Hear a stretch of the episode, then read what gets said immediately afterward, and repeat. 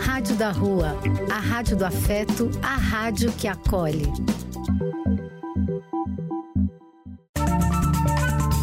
Apoio: Casa de Vó, Banho para Geral e Instituto de Políticas Relacionais. Programa e quem quiser que conte outra. Depois de ouvir uma boa história, é conversando que a gente se entende.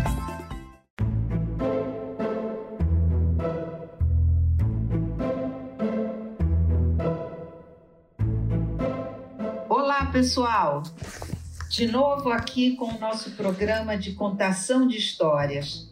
O nosso E Quem Quiser que Conte Outra aqui na nossa querida Rádio da Rua, a Rádio da Cidadania, da Espiritualidade e da Magia. Como sempre, eu, Carmen, que adoro contar e ouvir histórias, acompanhada da minha amiga Ruth. Cadê você, Ru? Eu tô aqui, prontinha para mais um episódio da nossa contação de histórias. Pois então vamos! E aí, a vida num ritmo muito frenético, mais sossegado. É, às vezes ela tá frenética mesmo, né? Ru, o nosso programa de hoje, eu estou brincando aqui com você, porque o tema que eu sugeri para você foi esse. O ritmo está em todo lugar.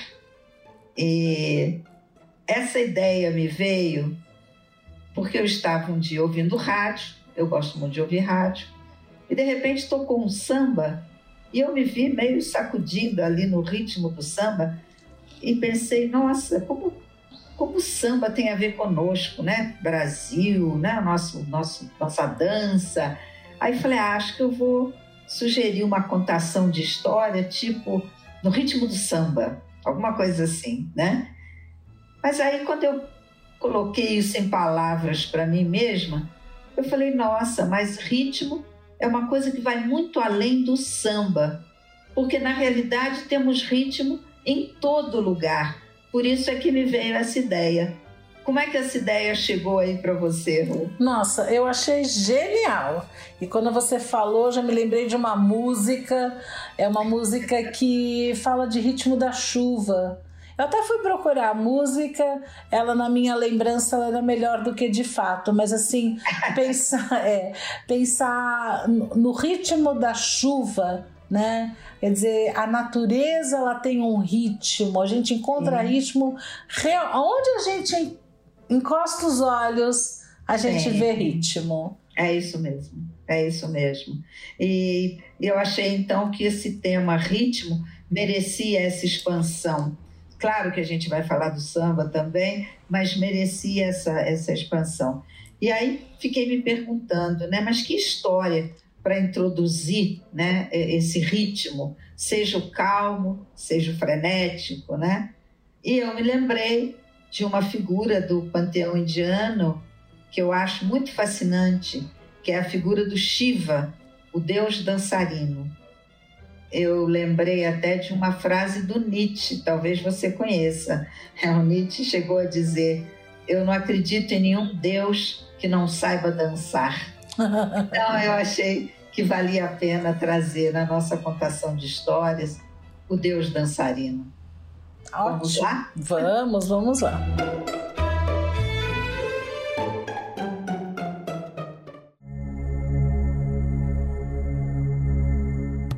De acordo com as antigas tradições da Índia, Shiva costumava visitar a Terra assumindo a forma humana. A sabedoria do deus era tão grande que incomodou o rei dos demônios. O rei então decidiu enviar uma cobra Naja para matar Shiva, mas Shiva conseguiu conquistá-la. Logo após encantar o animal, fez dele mais um de seus amigos Decidiu então passar a usar a cobra como um adorno no pescoço, e ela se tornou uma de suas companheiras mais fiéis. Diante disso, o demônio decidiu fazer um novo ataque. Dessa vez, utilizou uma ameaça na forma de um tigre. Na nova batalha, Shiva percebeu que não conseguiria controlar a fera como fez com a Naja. O deus, então, acabou matando o felino e passou a utilizar a sua pele como roupa. Os primeiros relatos de adoração a Shiva são datados de 4000 a.C., no Neolítico. Nesse período, ele era chamado Pachupati. Esse nome é a junção de dois termos: Pacho, que significa animais, feras, e Pati, que significa senhor, mestre. Isto porque, entre suas habilidades, Shiva tinha a capacidade de lidar com suas feras interiores, aceitando a existência de cada uma delas para conseguir transcendê-las. A principal representação de Shiva consiste em um homem de quatro braços sentado na posição de lótus. Dois dos braços ficam sobre as pernas, em posição de meditação, enquanto os outros dois carregam simbolismos. A mão direita, espalmada, representa a bênção oferecida, e a esquerda segura um tridente. Esse tridente, chamado Trishula, é uma arma utilizada na destruição da ignorância humana. Na cabeça do Deus existe um jorro de água que simboliza o rio Ganges, o rio sagrado dos hindus. Segundo as lendas, o rio era tão violento que tinha o potencial de destruir a terra com a sua força. Assim, Shiva permitiu que o rio batesse em sua cabeça antes de seguir seu fluxo normal e conseguiu amortecer o impacto. Dessa forma, acalmou as águas do rio. Shiva pode ser encarado como uma divindade absoluta, ou seja, ele não nasce nem morre, vive desde sempre e viverá para sempre. Por isso, não faz sentido pensar em nascimento do Deus ou nas figuras de pai e mãe quando se trata de Lord Shiva, que também é chamado Adi Dev, o deus mais antigo de todo o panteão hindu. O hinduísmo é repleto de simbologias. Nada é por acaso, nem a cor azul da pele de Shiva. Diz a lenda que no início dos tempos havia um oceano de leite bem no centro dos sete oceanos da Terra. Nessa época, deuses e demônios habitavam a Terra. Eles descobriram que nas profundezas do oceano de leite havia a cobiçada ambrosia ou néctar, a substância que tinha o poder mágico da vida eterna. Mas como acessar a fonte da eternidade? A ideia que deuses e demônios tiveram foi genial. Eles escolheram uma montanha, bem no meio do oceano, amarraram a grande serpente Vazuki na montanha como se fosse uma corda. O objetivo era provocar o movimento do líquido do oceano, produzindo um rodamuinho. Com isso, eles poderiam acessar o conteúdo submerso no leite e, quem sabe, alcançar o néctar da eternidade. Primeiro, os devas, os deuses, puxavam a corda de um lado. Depois, era a vez dos asuras, os demônios, puxar a corda de outro. E assim sucessivamente, puxando de um lado, puxando de outro, até que o oceano, balançando, começasse a revelar seu conteúdo mais obscuro. Dentre os inúmeros tesouros que o oceano guardava, ele acabou por revelar também o rala-rala, o veneno mais mortal do mundo, que se encontrava justamente ao lado da ambrosia. Para evitar que a ambrosia fosse contaminada com a substância mortal, Shiva engoliu o veneno. Sua esposa, Parvati, conseguiu apertar o pescoço do marido, impedindo que o veneno se espalhasse por todo o corpo. Mas o líquido era tão poderoso que queimou a garganta de Shiva, que ficou então com a tonalidade azul. Com o tempo, as representações do Deus passaram a trazê-lo com o corpo todo nessa tonalidade. Outro traço físico de Shiva que chama bastante atenção é o seu terceiro olho. Diferentemente dos nossos olhos, que captam as coisas iluminadas que aparecem diante de nós, o terceiro olho de Shiva é capaz de captar coisas extrasensoriais, ou seja, ele vê o que nós, meros mortais, somos incapazes de ver. Enquanto nossos olhos são voltados para fora, o terceiro olho de Shiva é voltado para dentro. Ele olha para a interioridade, para a existência. Por isso, o olho de Shiva é associado à sabedoria e à verdade. Ele consegue ver as coisas tais como elas são, sem as influências da memória e do karma. Shiva também é considerado o mestre que ensinou yoga aos seres humanos. Período em que ele foi subitamente invadido por acessos inexplicáveis de agitação e de silêncio. Ora Shiva dançava, se agitava, movendo braços e pernas, ora Shiva se sentava e permanecia completamente imóvel. Por isso, Shiva também é conhecido, além de mestre da yoga, ele é conhecido como Senhor da dança. Há inúmeras representações do Deus dançando, e suas danças têm vários propósitos, simbolizando aspectos importantes da natureza do Deus, como proteção, criação e destruição. Uma escultura do século XI, representando Lord Shiva dançando, mostra a sua mão direita superior segurando um tambor, Damaru, o tambor da criação. Com a mão direita inferior, Shiva faz o famoso gesto da mão espalmada. Com esse gesto, o Deus, o Deus pretende atenuar o medo. Mas Shiva também está ligado à destruição. Por isso, com a sua mão esquerda superior, ele segura o fogo. A dança associada a essa natureza destrutiva de Shiva é chamada Tandav e deve ser feita ao final de uma era com a finalidade de destruir o cosmos para que depois ele seja reconstruído de novo.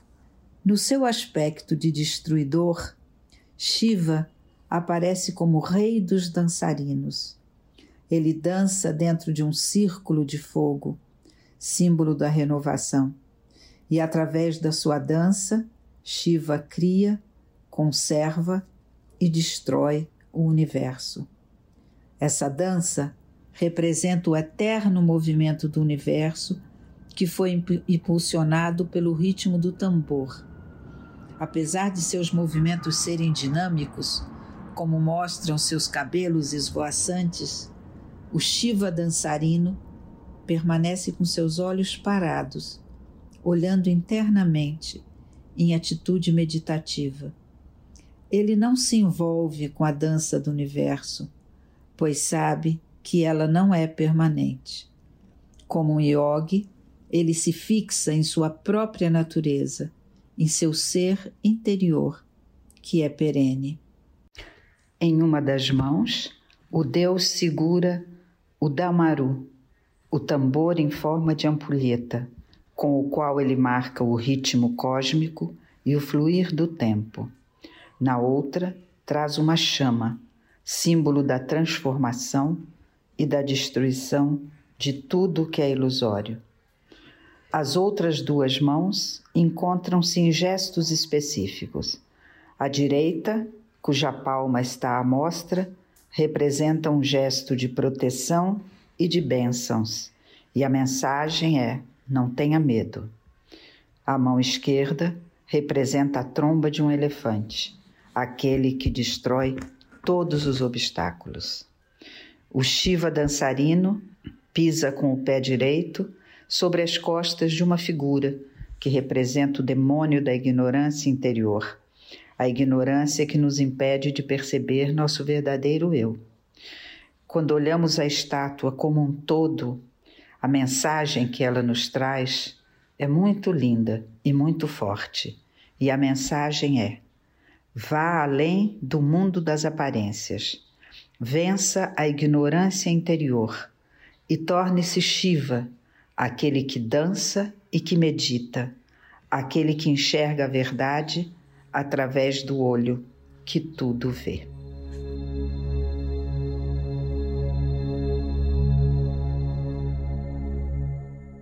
E aí, Ru? Gostou de fazer esse padedê aí com Shiva? Sim, eu gostei. Interessante, né? A mitologia em hindu como é, é, é bem diferente né, do que sim, sim. A, a, mitologia grega, que a gente é mais acostumado. É, na realidade, dependendo do aspecto que você pega, é, mitologias de diferentes panteões, elas têm muitos pontos em comum, muitos, uhum. né? Mas se a gente pega cada figura, a gente consegue saborear um pouco as especificidades, né? O, o Shiva, eu acho muito fascinante ser essa, essa figura, né? essa entidade que cria e destrói o mundo dançando. Eu acho isso é, uma, uma, coisa para se pensar, uma coisa que te embala, não é? Uhum. E, e eu achei muito interessante que cada, cada entidade, cada figura de deuses indianos eles têm uh, os seus mantras. O Shiva também tem. Uhum. E o, o, mantra dele, deixa eu olhar aqui que eu não sei de cor, é Om Namah Shivaya. Esse, esse mantra, essa frase, significa algo mais ou menos do tipo: eu invoco, ou eu confio, ou eu honro, depende de como você quiser, eu invoco e me curvo ao Senhor Shiva. Isso é o que significa. E o mantra, como você já teve experiência, eu lembro de uma situação que você foi, tinham que repetir um mantra, né? O mantra você repete inúmeras vezes. No caso do Shiva, esse mantra é repetido 108 vezes, né? E enquanto você vai repetindo, você vai entrando no significado daquilo que você está uh, entoando. Então eu imagino, se eu invoco, né? Eu honro, essa figura do senhor Shiva, eu também, de certa forma, me torno um dançarino junto com ele, né? Na minha fantasia, é meio isso que acontece. Né? Uhum. E eu achei bonito, inclusive, porque eu encontrei é, uma gravação de um mantra cantado no estilo indiano mesmo, e achei também um mantra cantado em estilo de samba. Olha só! É, é Mas o mesmo mantra. Faz meditação né? também com samba? Olha, eu, eu vou colocar um trechinho rapidinho uhum. de um e de outro. Uhum. É, mas é o mesmo mantra, é a mesma invocação, é a mesma reverência a esse Deus dançarino, que é o Senhor destruidor, tem esse lado que assusta, não é? Mas ele destrói para criar. Uhum. Ele destrói o velho para trazer o novo. É uma figura muito instigante essa daí, não é? Quase a carta da torre no tarô, né? Oi, eu não ouvi. A carta... Da torre no tarô. A carta da torre. Que tudo destrói, mas, como dizia a Marcela, mas a base permanece, A né? base permanece, mas destrói para vir o novo, né? Para vir o novo, para vir o novo. Então, eu achei que para começar a falar em ritmo, essa era uma figura que era muito bem-vinda. Então, tem uma curiosidade, né? Você se referiu à, minha experiência, foi a primeira experiência meditativa da minha vida e depois eu acabei fazendo vários vários cursos, vários trabalhos com meditação. E foi interessantíssimo. Uh, era uma meditação da lua cheia, uma amiga convidou, tipo, sei lá, ah, vamos lá que vai ser legal. Não sabia muito bem do que se tratava, mas vamos lá que vai ser legal. E aí consistia mais ou menos no seguinte: sentar numa determinada posição, no meu caso, que era novato, eu poderia tinha algumas concessões àquela posição de, de ficar, permanecer sentado, e hum, eram, foram dois mantras diferentes. Aí, quando tudo começou, eu pensei: meu Deus do céu, o que, que eu vim fazer aqui? A duração seria de uma hora, eu achei que essa hora ia durar 200 mil anos, ia ser uma coisa interminável. E... É sempre, esse é o pensamento que sempre passa, Lu. A gente fala, gente, o que que eu estou fazendo aqui? e aí, então, apresentaram o primeiro mantra.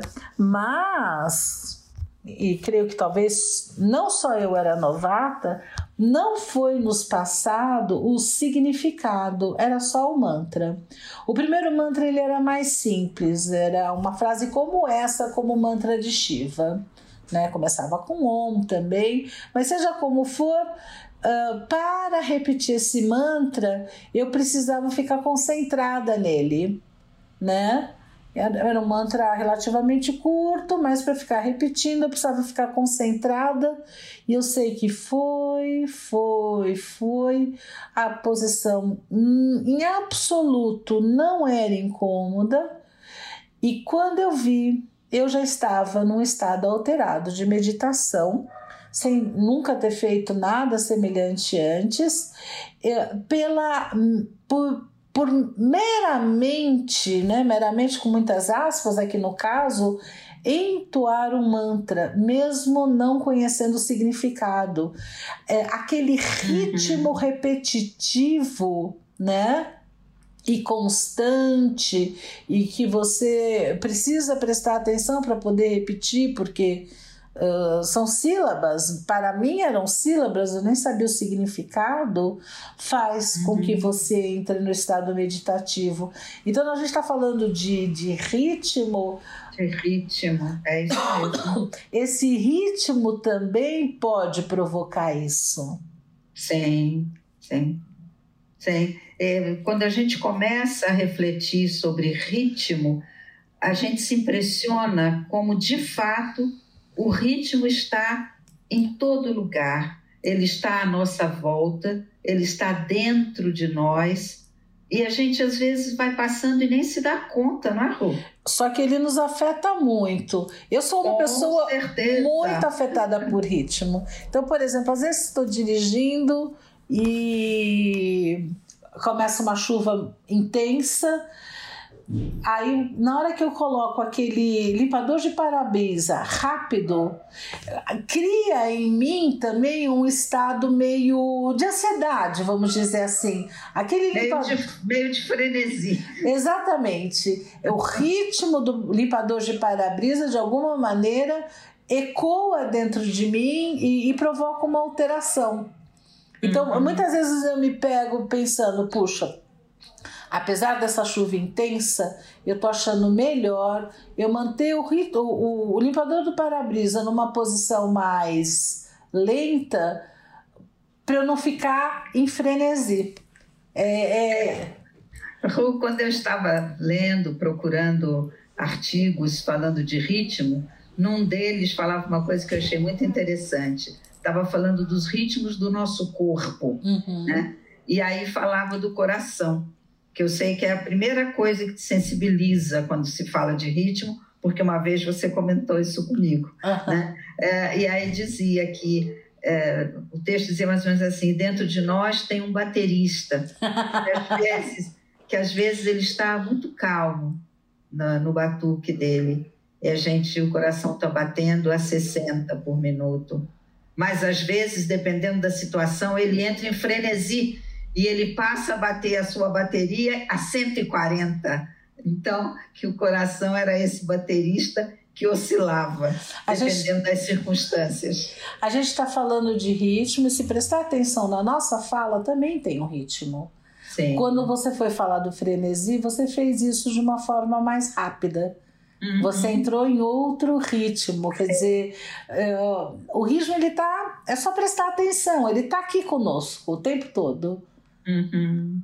sendo alterado, nos alterando.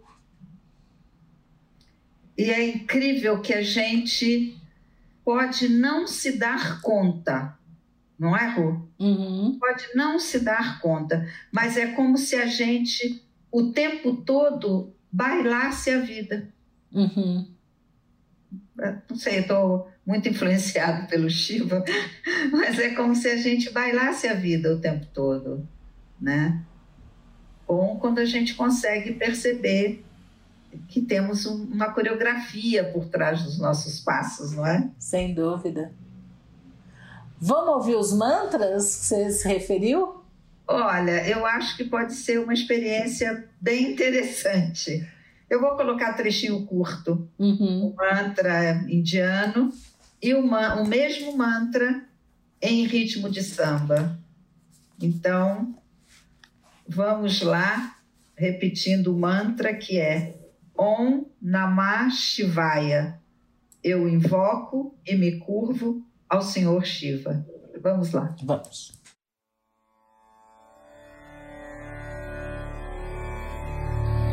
Oh.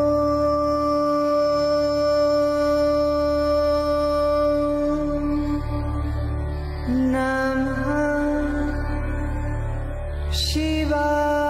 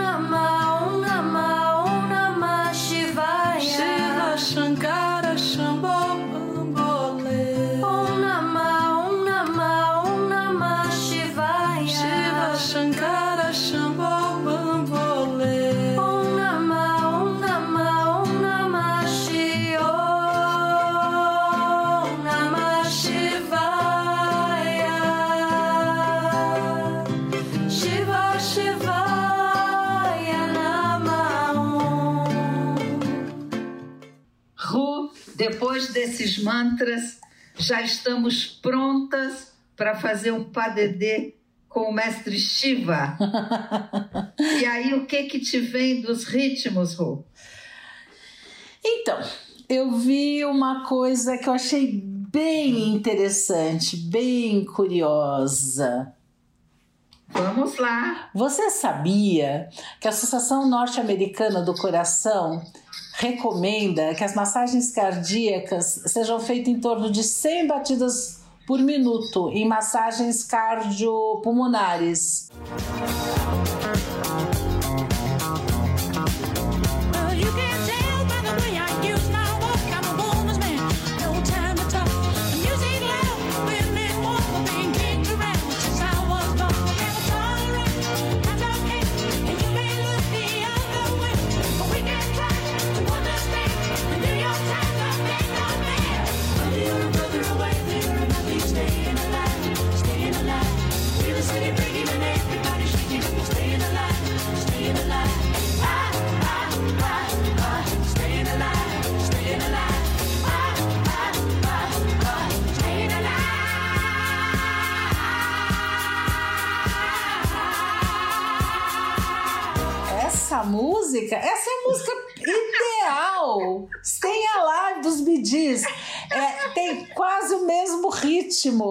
Então, o que eles recomendam é que fa e ainda por cima fala Stay Alive, né?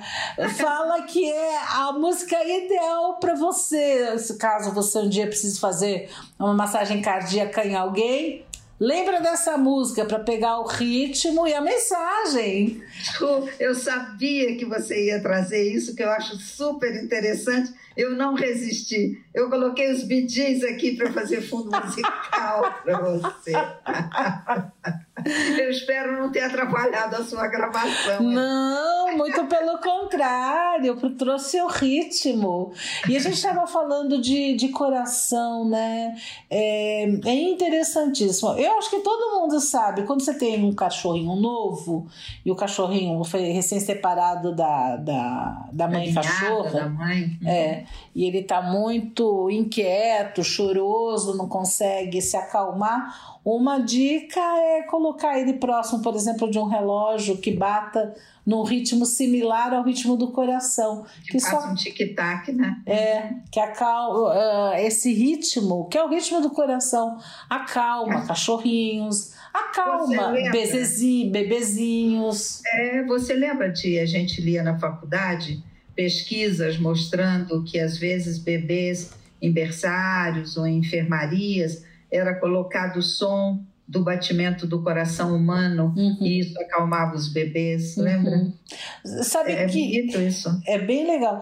Em adulto também, uh, o, o, ritmo do coração é um ritmo, é, é um barulho branco, como se fala, que também pode ser colocado para te ajudar a dormir. Uhum. É bem incrível essa esse fascínio, de certa forma, que o ser humano tem é, pelos ritmos que nos envolvem, né? Eu estava lembrando, quando eu comecei a olhar sobre ritmo da natureza e tal, eu me lembrei da melodia das esferas, que era lá dos pitagóricos, lá quatro séculos antes de Cristo, uhum. na escola pitagórica, eles acreditavam que tudo se explicava na natureza através da matemática através de relações numéricas. E eles procuravam explicar, inclusive, o movimento dos astros. Achava-se naquela época que os astros todos giravam em torno da Terra, que a Terra que era o centro da criação, digamos uhum. assim. E os planetas, o Sol e a Lua, giravam em torno da Terra. E os pitagóricos acreditavam que cada um deles, representando em função do, da rapidez do seu movimento e tal, representando uma nota musical. E que o conjunto dessa movimentação das esferas celestes acabariam compondo uma melodia que seria a harmonia cósmica, a harmonia do universo. É, depois essa, essa ideia foi abandonada, mas eu acho que em si ela é tão poética, não é?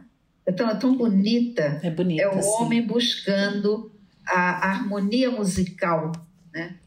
Que a gente encontra dentro do corpo da gente, no mundo à volta da gente, e eles buscando no cosmos. Olha só que coisa. Uhum. É lindo mesmo, é lindo. É, o ritmo está em todo lugar, né? Sim. Na gente, na natureza. Eu sempre fico imaginando, a gente já falou isso numa contação de histórias, como deveria se sentir o homem primitivo, né, sem luz elétrica, naquela escuridão, quando vinha a noite, né, uma noite sem lua, sem estrelas, uma escuridão, e ele percebendo que tem uma movimentação no céu acima dele, né? As estrelas, as constelações mudam de posição, a lua muda de fases, e isso vai compondo uma certa harmonia, né? É a uhum. percepção de um ritmo no mundo fora de si, né? Quando a gente fala dos antigos pagãos, da religião antiga, como é chamada, que depois a Igreja Católica chamou de bruxaria, na realidade a crença básica dessa religião antiga era a sintonia com o movimento cíclico da natureza. O movimento das estações do ano. Uhum. E que são, cada estação tem um ritmo, né? Cada a, a natureza como um todo tem o seu ritmo, passando de uma estação para outra, e você tem razão. Dentro de cada estação, a natureza se comporta de uma forma diferente. Não sou eu que tenho razão, não. Quem tem razão é Vivaldi. Ah, com as quatro estações. Que elas são muito diferentes. Sabe de uma coisa interessantíssima? Meu neto é fascinado pelas quatro estações de Vivaldi. Fascinado. E ele tem especial apreço pelo verão. Pelo verão. Ele adora o verão. É, é aquele violino que toca muito rapidinho. Sim, sim. Aquilo é para ele assim maravilhoso engraçado, né? É, Tem a uma nítida preferência. De estações, eu sempre lembro do seu fascínio pelas noites e pelo céu de outono. Ah, eu tenho. e quando eu consigo ir num lugar onde tem as estações mais definidas, outono com seu vermelho é a minha preferência. As folhas vermelhas caindo. Nossa, tudo fica vermelho. É, eu gosto mesmo. Tem, gosto muito. e, e esse ritmo, é, o que me levou até esse tema, né, foi na realidade o nosso samba. Olha! É, porque eu falei para você que eu ouvi um samba no rádio e já me vi meio sacolejando ali, então eu falei, nossa, é um ritmo danado de gostoso. danado de bom. e aí fui dar uma olhada, né? Como é que é a história desse ritmo nosso? E, e achei algumas coisas que eu não imaginava. Eu não imaginava que o samba tinha sido, de certa forma, apresentado à sociedade como um todo tão recentemente, na década de 30. Eu achava que era uma coisa muito anterior e aí eu fui ver, de fato, o que é anterior são as raízes históricas do samba, que a gente tem nos sambas de roda, nas rodas de capoeira, nas rodas do candomblé, nas giras, né? Aí é que estão as raízes originais do nosso samba. Uhum. E aí você tem que voltar para a Bahia, né? E depois a a, a migração grande de pessoas, de ex-escravos e tal, para o Rio de Janeiro, aí você começa a ter um movimento de sambas de roda no Rio, né? E no início do século XX, esses sambas de roda, que eram típicos do povo de, de origem africana, os afro-brasileiros, eles aconteciam principalmente nos terreiros de candomblé, nos terreiros das tias. Então, havia duas tias famosas no Rio, hum. a tia Amélia e a tia Ciata, que nos terreiros delas as pessoas faziam roda de samba. E de vez em quando a polícia baixava e prendia todo mundo, porque era proibido, né? Era, havia um, os historiadores dizem que na realidade era um preconceito grande contra as tradições culturais de raízes africanas. Né? Mas na década de 30, no governo de Getúlio, houve uma preocupação do, do governo do Getúlio de começar a construir uma identidade do brasileiro, uma nacionalidade brasileira, e buscando que coisas eram características dessa identidade, dessa nacionalidade. E uma das coisas que se tornou símbolo dessa brasilidade foi o samba. Uhum. É aquela historiadora Lilia Schwartz uhum. que, que sinaliza isso, né? E isso aconteceu por volta de 1930, quando você tem duas coisas acontecendo que ajudam a, a, a trazer o samba de uma maneira tão forte. É a influência do rádio, né? O rádio, as rádios muito difundidas e muito ouvidas, e a popularização das escolas de samba. Ah. Então, é a partir dessa época que o samba passa a ser visto como tipo de música tipicamente brasileira. A, a historiadora Lilia Schwartz também fala que foi um processo, uma tentativa, de certa forma, de embranquecer o samba, quando ele começa a ser tocado nas rádios e cantado por cantores e cantoras os mais variados, saindo dos terreiros. Eu achei interessante isso daí, Rô. Sim, é bem interessante. É, a gente pensa que sempre existiu e não é bem assim, né? É. Na realidade, se a gente para para olhar, o que sempre existiu foram essas raízes profundas de samba de roda, de batuque. Quando você pega os instrumentos típicos do samba, né, que a gente conhece hoje, muitos deles estão muito enraizados em tradições africanas. Uhum, é verdade. E mesmo nos cerimoniais de candomblé ou de umbanda, você tem a presença desses instrumentos, né? Uhum. Outra coisa que eu vi que eu não eu não sabia, fui ver agora quando eu me interessei pelo pelo samba, né? É que o samba ele passou a ser considerado patrimônio cultural imaterial do Brasil. Desde quando? Aqui eu não tenho a data em que isso aconteceu. Uhum. Mas o Instituto do Patrimônio Histórico e Artístico Nacional passou a, a considerar o samba como um, do nosso, um dos nossos patrimônios culturais, né?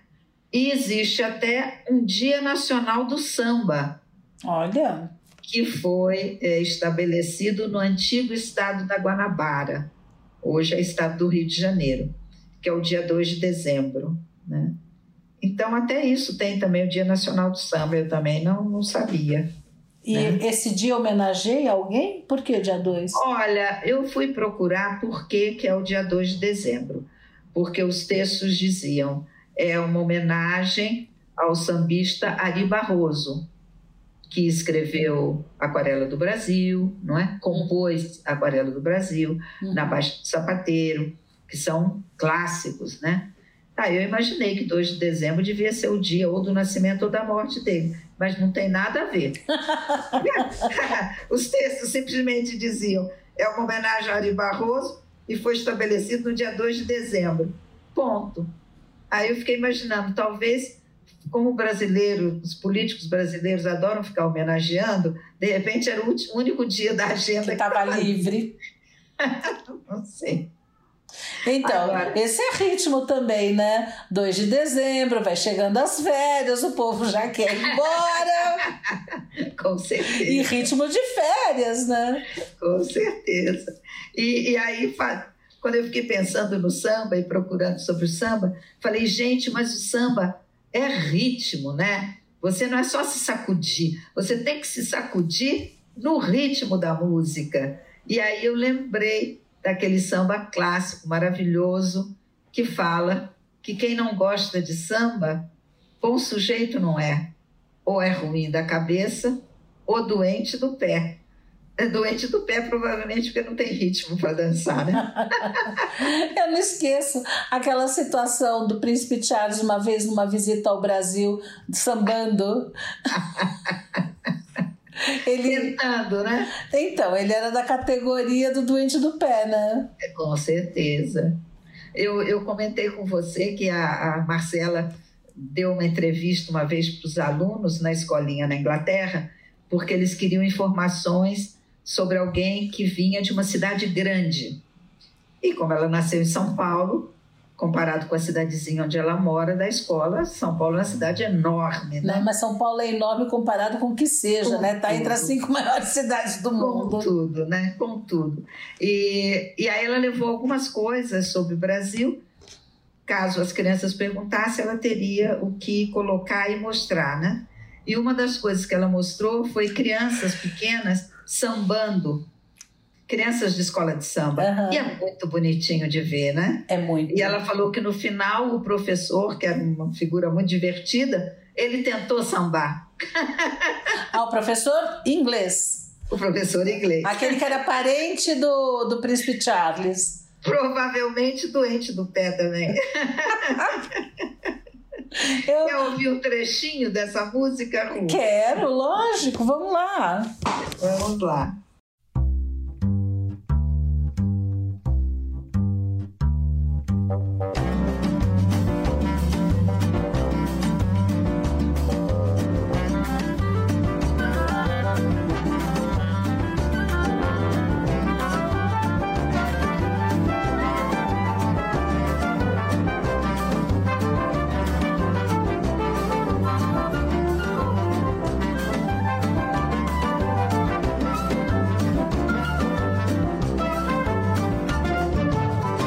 Samba da minha terra deixa a gente mole. Quando se canta, todo mundo mole. Quando se canta, todo mundo bole. O samba da minha terra deixa a gente mole. Quando se canta, todo mundo mole. Quando se canta, todo mundo bole. Quem não gosta de samba, bom sujeito não é. É ruim da cabeça ou doente do pé. Eu nasci com o samba, samba me criei danado do samba. Nunca me separei. O samba da minha terra deixa a gente mole. Quando se canta, todo mundo mole. Quando se canta, todo mundo mole. O samba da minha terra deixa a gente mole. Quando se canta, todo mundo mole. Quando se canta, todo mundo mole. Quem não gosta de samba, bom sujeito não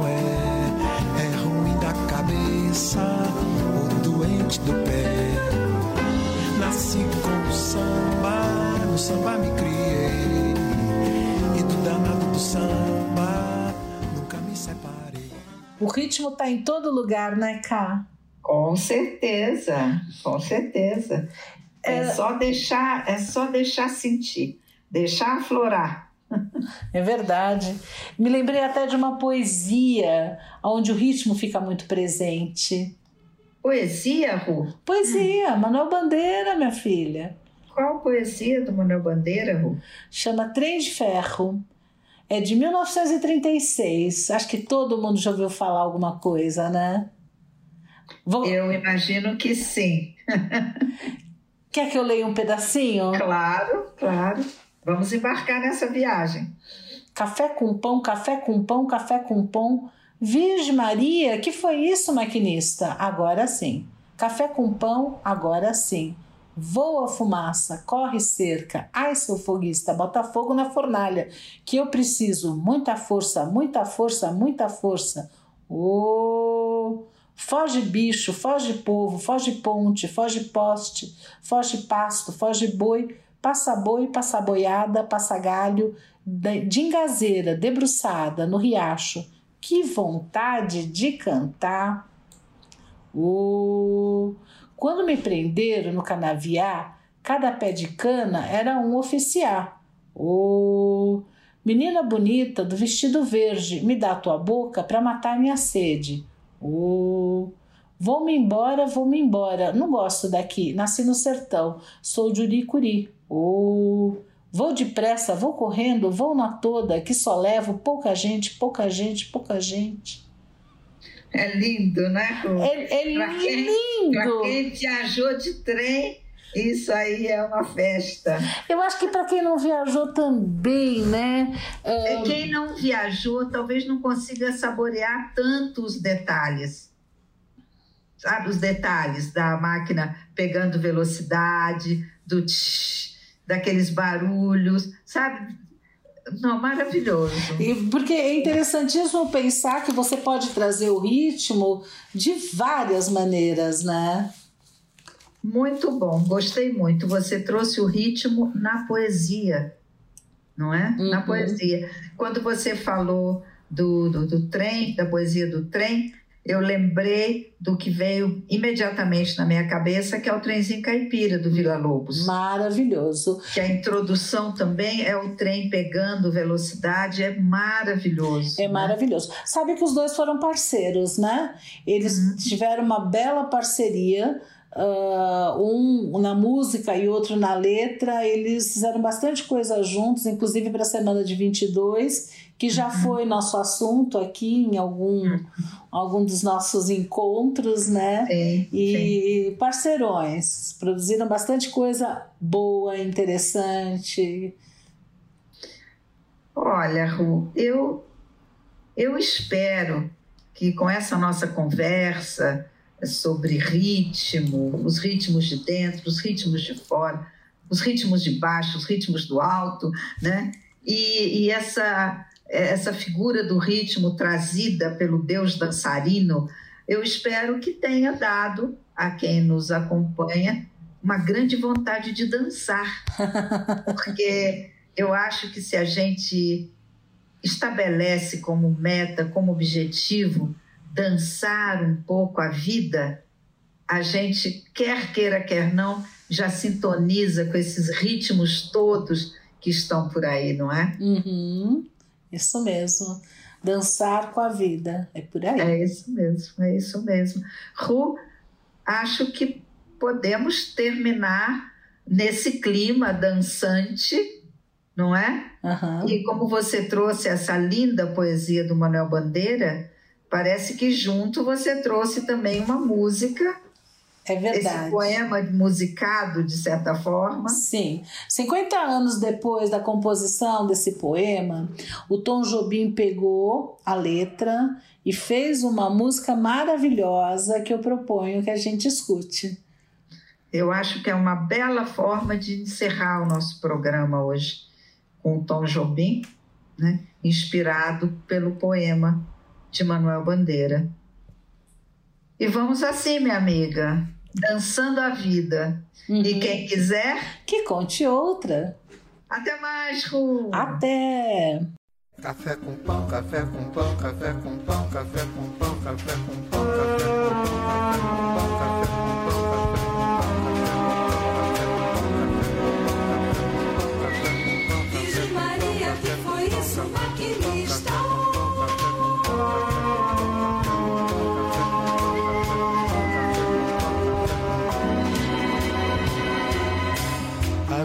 Sim, café com pão, agora sim.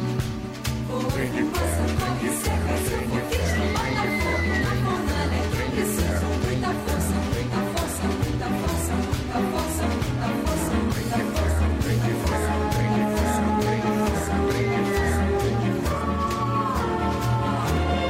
bicho, povo, passa ponte, passa poste, passa pasto, passa boi, passa boiar.